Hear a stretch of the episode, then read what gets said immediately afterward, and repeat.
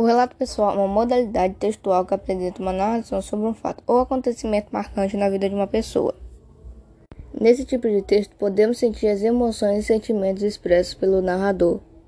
O relato pessoal apresenta um tempo e espaço bem definidos, onde o narrador torna-se o protagonista da história. De acordo com o grau de intensidade entre os interlocutores, emissor e receptor, a linguagem utilizada pode ser formal ou informal. Observa-se que o relato possui uma função comunicativa muito importante nas construções das subjetividades, podendo ser nas modalidades escrita ou oral. Os relatos pessoais podem ser divulgados através de jornais, revistas, livros, internet, entre outros.